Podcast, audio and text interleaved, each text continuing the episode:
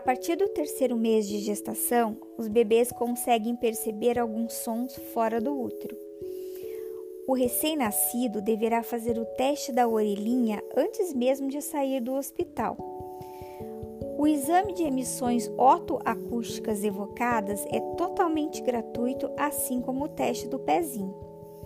Quando o bebê nasce, seu sistema auditivo já está pronto, mas seu sistema neurológico ainda não.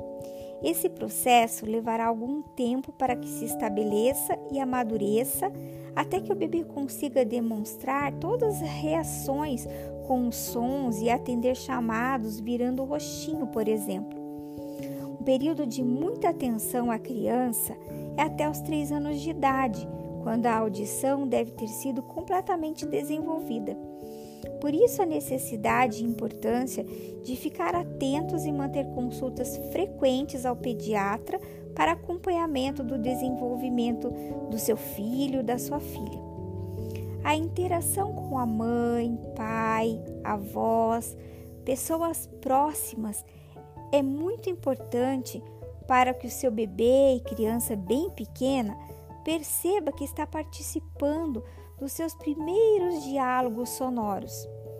Então é necessário envolver-se em uma conversa ao falar com seu pequeno. O contato visual é muito importante, pois quando ele consegue ver o movimento da sua boca, vai percebendo o modo como o som é produzido e pode imitá-lo. Dialogar com o bebê é muito importante. Se ele diz ba, ba e olha ao redor, você pode dizer: Oh, você está procurando o seu brinquedo? Onde é que seu brinquedo está? Vamos procurá-lo? E sabe aquele momento em que seu pequeno chama por você incessantemente e repete a mesma palavra ou os mesmos pensamentos várias vezes? Dê um tempo para ele processar suas palavras e responder. Não antecipe a fala, não termine a frase.